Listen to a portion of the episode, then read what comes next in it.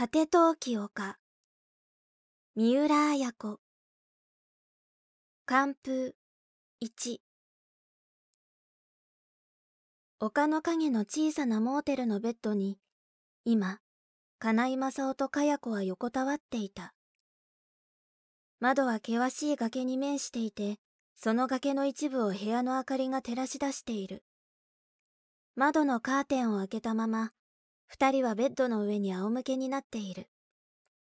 カナイの顔に淡い疲れの色が浮いている。物憂げなカナイの表情には頓着なく、かや子は言った。ねえ、いいこと教えてあげる。かや子の足がカナイの足に触れた。カナイがかや子の家を訪ねて、不与に顔を殴られてから7日ほど経った。あの夜かや子はカナイを追って家を出た。かや子の出てくることを予想した金井は家の近くに車を止めて待っていた。その夜も二人はこのモーテルに泊まったのだ。そしてその翌朝、二度と帰らないというかや子を家に帰したのは金井だった。バカを言うなよ。君があの家を出たらもらうものももらえなくなるんだぜ。金井は無遠慮だった。それもそうね。もらうものはもらわなきゃ損よね。そんなだけじゃないよ。あの女は君が家出したらせいせいして大喜びさ。あの女を喜ばせちゃならないよ。本当ね。私が出て喜ぶのはあの人ね。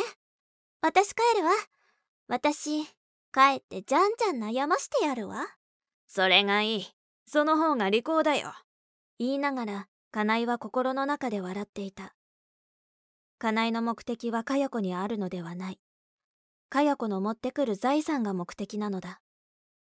かや子から財産を取り上げた後は、かや子を捨てても構わないと金井は思っている。それが無理なら、もっと金のある娘を物色すればいいのだ。金井は今、英語塾の経営だけでは物足りなくなっていた。いや、資金さえ手に入れば、英語塾などいつ辞めてもいいような気がしている。英語塾などは、金井の物欲を満たすほどの仕事ではなかった。かなえが今新たに計画しているのはサラリーマン金融であった。それをしようと心に決めたのはついこの頃だが、ふとひらめいたのはかなり以前のことである。最初のきっかけは、行きつけの銀行に金を下ろしに行った時だった。忙しく働いている銀行員を見ているうちに、ふと銀行の持つ力を思ったのだ。考えてみると、その力は安い利子で集めた預金者たちの金を回して得たものである。どの銀行も繁盛しているということは金を借りたい人間がたくさんいるということだ。そう思い始めると新聞にサラリーマン金融の広告が異様に多いことに気づくようになった。サラリーマン金融の利子は銀行よりはるかに高い。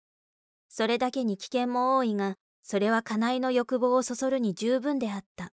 しかし金井はその通称サラ金を自分一人で始める気はなかった。金井は最初から少なくとも45人の社員を抱えた金融会社を作ろうと思った。金井は虚栄心の強い男である。やるからには小さな一室に机を一脚置いて細々と始める気はなかった。第一借りる方も45人の社員を抱えた金融業者の方が安心ではないかとも金井は考えた。だが初めから数人の社員を抱えそれ相応の貸し事務所を借りるとなれば千万や二千万の金ではできることではない。で、今の英語塾の建物と土地を売ることも考えた。が、名義は親のものだ。こうして最初の構想は幾分小さくなったが、それでも社員の2人や3人を置いた金融業を始めようという気持ちには変わりはなかった。その目的を達するためには、やはりかや子の父、陽一の存在は、かなえにとって大きかった。だから、かなえに必要なのはかや子ではなかった。アキコでもよかった。いや、アキコの方が家庭を築く上においても仕事に協力させることにおいても都合のいい存在だった。アキコは家事にも堪能で無駄遣いをしない地味な性格だった。その点かや子は家庭的な女性ではなく金遣いも荒かった。だがそのアキコは今はいない。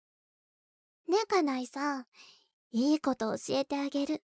天井を見つめていたかや子が、金井の肩に手をかけた。なんだい、いいことって。金井は気のなさそうに安っぽいピンク色の壁紙を貼った壁に目を向けた。当ててみてよ。親父さんが承知したのかい？金井はかや子の方に体を向けた。お父さんが承知したってしなくたって構わないじゃない。私たちはもう大人なんだもの。大人かこの小娘が。金井はかや子のつやつやとした顔を見てうっすらと笑った。じゃあなんだい？だから当ててみてよ。そんなこと言ったってわからんな。存在な誤調だった。金井はかや子の言ういいことがどうせ他愛のないことだろうと思った。かや子は暗い窓を見た。夜の雪が白い蛾のようにいくつも吸い付いてくるあのね金井さん。私に赤ちゃんが。できたのか。皆まで言わせず金井はかや子の肩に手を置いた。最後まで聞いてよ。赤ちゃんができたなんてことじゃないのよ。第一できるわけないじゃない。ついこの間じゃないの。こんな風になったのは。おかしそうに声を立ててかや子は笑った。なんだ。できたんじゃないのか安心して金井も笑った。ねえなんだと思う？いいことって。何でもいいよそんなこと。あら知りたくないの。かや子はじっと金井を見た。少し伸びた武将髭が金井の顔に陰りを見せている。その顔がかや子にはひどく好ましく見えた。どうせ流行歌手が別れただの一緒になっただのって話だろ。まあバカにしてるわね。そんなんじゃないわよ金井の表情を注意深く見守りながらあのねアキコさんが見つかったのよ。かや子はわざと抑揚のない声で言った。えアキコが？金井はベッドの上に起き上がった。ほら驚いたでしょ？言いながらかや子の目に嫉妬の色が走った。驚くというほどじゃないけどさ。金井は再び横になったが気だるそうな今までの表情は一変していた。あのね金井さんがうちにいらしたでしょ？あの後私も飛び出したわね。その後にひとしさんから電話が来たんだって。あきこさんが見つかったって。ひとしくんから。ちらりと複雑な表情が金井の方をかすめた。そうなの。どうしてあきこさんはひとしさんなんかのところに現れたのかしら？かや子は金井のあきこに対する気持ちを探るように言った。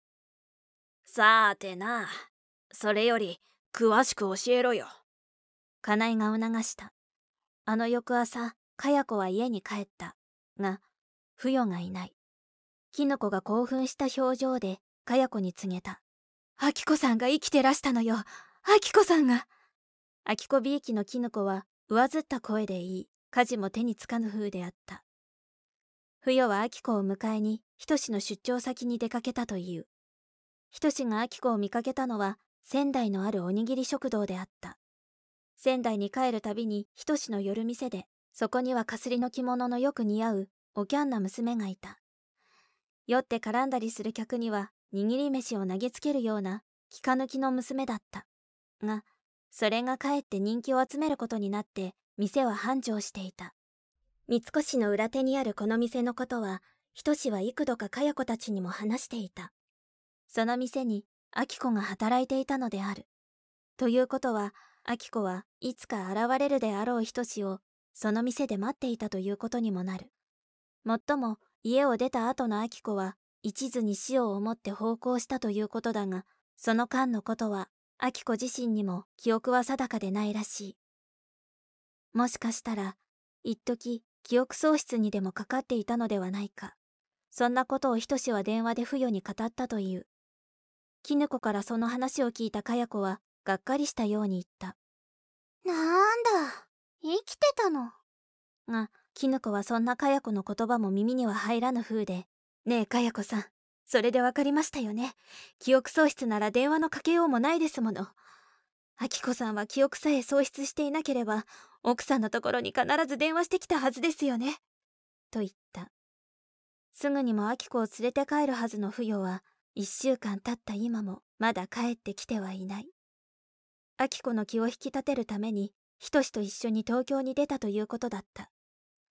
話を聞き終わった金井はさすがに安堵の色を見せていった。なるほど。アキコのやつ生きていたのか。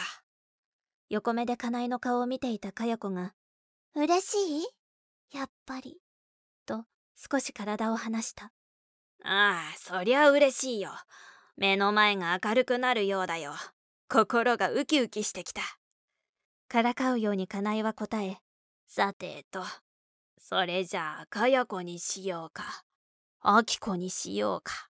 と笑った。どちらでもお好きなように。かや子は動揺しない。自信たっぷりだねかや子だってあきこさんはもうかなえさんのことなんか思っちゃいないわよ。ひとしさんと仙台でどうにかなったんじゃない？まさかあいつはそんな男じゃないさ。え？かや子は怪げな顔をした。